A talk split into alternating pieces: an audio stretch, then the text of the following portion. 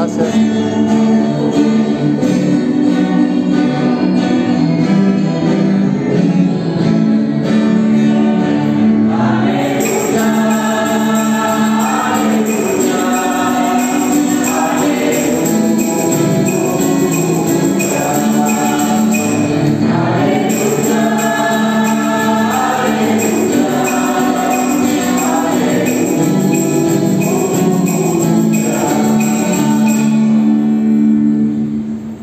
Señor esté con todos ustedes. Lectura del Santo Evangelio según San Mateo.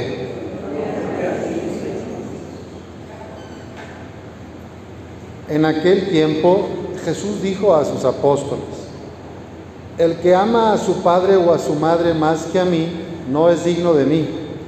El que ama a su hijo o a su hija más que a mí, no es digno de mí. Y el que no toma su cruz y me sigue, no es digno de mí. El que salve su vida, la perderá, y el que la pierda por mí, la salvará. Quien los recibe a ustedes, me recibe a mí, y quien me recibe a mí, recibe al que me ha enviado. El que recibe a un profeta por ser profeta, recibirá recompensa de profeta. El que recibe a un justo por ser justo, recibirá recompensa de justo. Quien diere, aunque no sea más que un vaso de agua fría, a uno de estos pequeños por ser discípulo mío, yo les aseguro que no perderá su recompensa. Esta es palabra del Señor.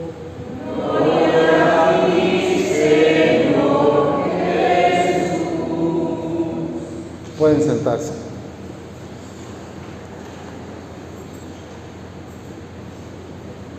¿Cuál es el sentido del dolor? El dolor humano. ¿Alguien ha tenido algún dolor? ¿Qué tipo de dolores hay? Físico, moral, emocional, espiritual. Los dolores. ¿Por qué hay dolor en nuestro mundo? ¿Por qué hay dolor?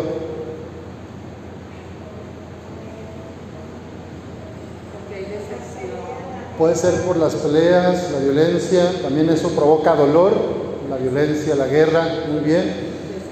A ver, ¿hay dolores que se pueden evitar? ¿Sí o no? Sí. Y hay otros que son inevitables. Hay dolores inevitables. Hace un año en mi familia perdimos a un primo que iba en la carretera de Lagos a León, Guanajuato. Y bueno, pues parece que una moto se le atravesó, él iba en su camioneta, el chiste es que dos de la moto y él, los tres murieron. Yo no sé si era evitable o no, no sé, pero el hecho es que murió. Y murieron también los dos de la moto, una pareja, jóvenes, los tres muy jóvenes. Y uno dice, Dios, ¿por qué pasa esto? Difícil ver a mi tía después de un año todavía, pues es difícil que lo supere. Quienes conocen familias que han perdido seres queridos por accidente, saben que no es fácil ¿verdad? superarlo, o, por, o desaparecidas, desaparecidos, personas que tienen también eso es muy difícil. Ahora, la enfermedad, la realidad de la enfermedad en nuestra vida también está presente. Tarde o temprano nos vamos a enfermar. Bueno, desde una gripita hasta cosas ya graves, como son la, problemas cardíacos o una derrame cerebral o insuficiencia renal. Bueno, hay cuestiones que ya son irreversibles, que solo hay los cuidados paliativos para que la persona tenga calidad de vida hasta que Dios la quiera llamar. Entonces, pues hay de enfermedades a enfermedades que las padecemos en el cuerpo. Ahora también hay enfermedades emocionales, como cuáles? Depresión, ansiedad, angustia permanente, neurosis, están, algunos tienen codependencia emocional. ¿Sí? ¿Qué es la codependencia? ¿Alguien sabe? A ver, cuando alguien dice, es que es codependiente, ¿cuándo hay codependencia? Dos personas pone la felicidad en el otro. O sea, una persona pone toda su felicidad y su vida en el otro. Sin el otro no puede vivir, no puede ser. Pero a veces se la pasan peleando, como perros y gatos. Como dicen, no podemos estar separados, pero tampoco, pero estoy contigo y es puro pleito, no sale ni uno. Entonces, es una enfermedad, es como un, un mal. Yo, ¿Ustedes creen que ese es amor verdadero? Amor cristiano, ¿verdad? Entonces hay parejas y familias, porque esto también pasa a veces entre padres y hijos, mamás sobreprotectoras. Aquí en esta parroquia no hay, ¿verdad? Aquí mamás sobreprotectoras, o papás también súper así controladores, ¿verdad? Entonces, no, aquí tampoco hay, ¿verdad? Entonces, la codependencia es, no solo es horizontal entre la pareja, sino también se da a veces con la siguiente generación, o de abajo hacia arriba, o de arriba hacia abajo. Oye, ¿y qué dice Jesús? El que ama a su padre o a su madre más que a mí, no es digno de mí. El que ama a su hijo o a su hija más que a mí, no es digno de mí. El que no toma su cruz y me sigue, no es digno de mí. ¿Qué nos está diciendo Jesús? ¿Que ya no amemos a nuestra familia? ¿Ustedes creen que dice, ya no quieras a tu esposa, ya no respetes a tus hijos? ¿Creen que ese es el mensaje? ¿Cuál sería el mensaje de este Evangelio? que hay que amar sanamente. ¿Y cómo es el amor sano? Es un amor ordenado en Dios. Es un amor que Dios, que el Espíritu Santo nos ordena. Si amamos en Cristo a los demás, a nuestro esposo, a nuestra esposa, a nuestros hijos, en, la amistad, entonces va a haber alegría para ambas partes. Va a haber felicidad. Cuando el amor es desordenado o no está ordenado en Dios, un ejemplo es la codependencia, pero hay otros, el machismo, el control, la desconfianza. Entonces, hay muchas otras formas. También hay mujeres súper desconfiadas que todo el tiempo le están checando el celular a la pareja, ¿verdad? Entonces, eso no hay, no puede ser sano, no puede ser sano. Personas que están así eternamente, ¿dónde estás? ¿Y con quién estás?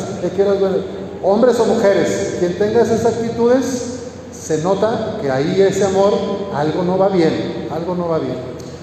O los niños, ¿verdad? También un niño que quiere, desafortunadamente cada vez hay más parejas que se separan, ¿verdad? Niños que pues ya viven con el papá o la mamá, se ven a los dos por días o se reparten. Pero cuando los papás usan a los niños como escudo o como arma para causar culpa en el otro, ¿verdad? ¿Ustedes creen que ese es un amor sano al niño, a la niña? Que los papás los agarren como escudos y como para hacerle que al otro le duela, le meten ahí ideas, pues no. Y pobres niños, ¿qué culpa tienen de los problemas de los adultos? ¿verdad? Entonces, pues hoy vamos a pedirle al Señor que nos dé libertad y que nos haga responsables de nuestras decisiones, que nos permita hacernos cargo de nuestras acciones para no andar echando culpas, para no andar quejándose, para no andar mandando a los niños o a nuestros niños como mandaderos de, vergüenza, de culpa, de generar problema o división. Y si en mi pareja yo me siento demasiado atado, demasiado amarrado o amarrada, como que aquí hay que revisar la relación, que Dios nos ayude a ordenar nuestra relación, pedirle al Señor esa gracia de amarnos en Cristo. Por eso cuando se casan los católicos, no se casan dos, se casan tres. Hay que tener Cristo al centro, porque si Jesús está en nuestro hogar, todo va a caminar bien o mejor.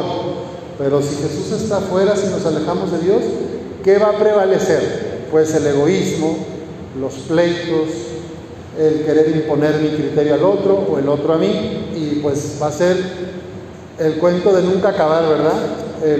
como un, lugar donde, pues donde hay discordia, divisiones, problemas. Sí, de todos modos, con Jesús también a veces hay conflictos, ¿verdad? O sea, aún estando en la iglesia, viniendo y orando, también hay problemas. O sea, no hay garantía de que por seguir a Jesús todo nos va a ir muy bien. Por cierto que hay algunas denominaciones cristianas no católicas que este es el discurso que traen, ¿verdad? De una prosperidad, de una abundancia económica y también de que no vas a tener nunca más problemas con tu pareja, tu familia. ¿Esto es real? ¿Esto es posible? ¿No? O sea, el seguir a Jesucristo no nos garantiza que todo nos va a salir bien, que mi familia va a estar siempre en paz o que siempre tendré un gran negocio o una cuenta choncha en el banco. ¿Se fijan? San Pablo nos previene de estos falsos profetas. Dice, el seguimiento de Jesús va a implicar algunas renuncias y a veces habrá dolor. El dolor es inevitable. El sufrimiento es opcional. A todos se nos va a morir alguna vez un ser querido. A todos se nos va a fracturar alguna vez una relación. Nos correrán de una empresa donde habíamos puesto nuestra confianza o quedaremos desempleados o pasaremos un momento de enfermedad personal o de alguien querido. Eso va a ser inevitable. Me tendré que mudar de casa por una urgencia, por una situación familiar, tal vez. Es inevitable. Pero el sufrimiento, es decir, quedarme atorado en eso, eso sí depende ya mucho de mí, de nosotros. Por eso, en un caso de codependencia, si son, es la persona que cuando dice uno de los dos ya se espabila y dice, oye, no, yo no puedo seguir con esta relación porque esto no es de Dios, esto no es posible. Entonces el otro que le dice, si te vas, me mato. Si me dejas, me mato. ¿Eso es sano? ¿Eso es querido por Dios? Entonces hay una enfermedad espiritual y emocional ahí, ¿verdad? Ojalá pidamos a Dios la gracia para que no caigamos en este tipo de chantajes, porque a veces son pequeñitos, ¿eh? no llegan a eso, pero en nuestras relaciones familiares o también en la iglesia a veces son así, como tipo de manipulación emocional. Vamos a pedir al Señor que nos ayude a ser libres y responsables de nosotras, de nosotros mismos, y no andarle cargando a otros cruces que son nuestras. Que el Señor nos ayude a vivir en paz, lo mejor que se pueda. En todas las familias vuelan los platos, dice el Papa Francisco, o, la, chancla, la chancla, eh, pero, ¿qué queremos? Pues que con Jesús se ordenen nuestros amores, que nuestras relaciones sean mejores. Y al menos, pues con humildad, si yo la regué, voy y pido perdón, ¿verdad? Si yo le dije algo feo a un familiar, pues tener la humildad y la valentía de pedir perdón. Si otro fue el que humilló y me hizo daño, no sé qué, pues, pues yo también, cuando venga y me pida perdón, perdonar. Pedirle a Dios que me dé la gracia de perdonar. No es fácil a veces perdonar, pero todo podemos en Cristo Jesús. Todo se puede en Cristo que nos fortalece. Entonces nuestra religión no es una religión de sufrimientos, de quejas, porque Jesús se la pasó sanando, liberando, expulsando demonios. Por lo tanto, también nosotros estamos llamados a hacer lo mismo con el resto. Quien diere, aunque no sea más que un vaso de agua fría a uno de estos pequeños, por ser discípulo mío, yo les aseguro que no perderá su recompensa. El cristianismo no es una religión de sufrimientos y de dolores. El cristianismo es una religión de vida, de esperanza, de alegría. Y implica la solidaridad y la, y la ayuda mutua. Por eso en Cristo se ordenan nuestras relaciones y vamos a ayudarnos y me van a ayudar a mí también. El problema es cuando todo quiero para acá, la ley del talache, ¿verdad? Talache, véngase para acá, véngase para acá. El talache es todo para acá, para mí, que me den, que me den. Y si se me va, mi ser querido, si me dejan, ahí empieza el chantaje. Ay, es que desde que ya no estás conmigo, yo siempre hice todo por ti, yo siempre me sacrifico. Empiezan algunas o algunas, cuando el hijo ya quiere volar y salir del nido, yo que siempre me desviví, pues eso ya es manipulación, ¿eh? Hay cuidado.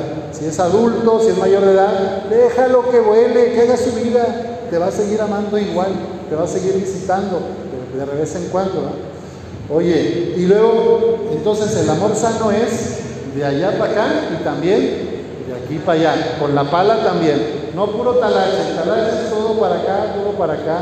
La pala es darle al otro, hay que darle amor también al otro. Pues muchos problemas en realidad de la codependencia o de la depresión es porque en el fondo era un amor propio desmedido, era un egoísmo. Y cuando el otro se da cuenta, pues el otro hace, si te vas me mato, por lo mismo, ¿va? Porque ya no me va a estar dando, yo la tenía manipulada, a esta persona la tenía a mi merced como esclavo y ya despertó. Entonces, ¿qué voy a hacer? Es puro egoísmo, ya no me va. Tienes que hacerte cargo de ti, compadre, o de ti, comadre. Usted solito, con Dios, va a poder vivir. Nadie puede vivir dependiendo de otra persona. No es el, llamado de Dios el poner nuestra felicidad en los demás.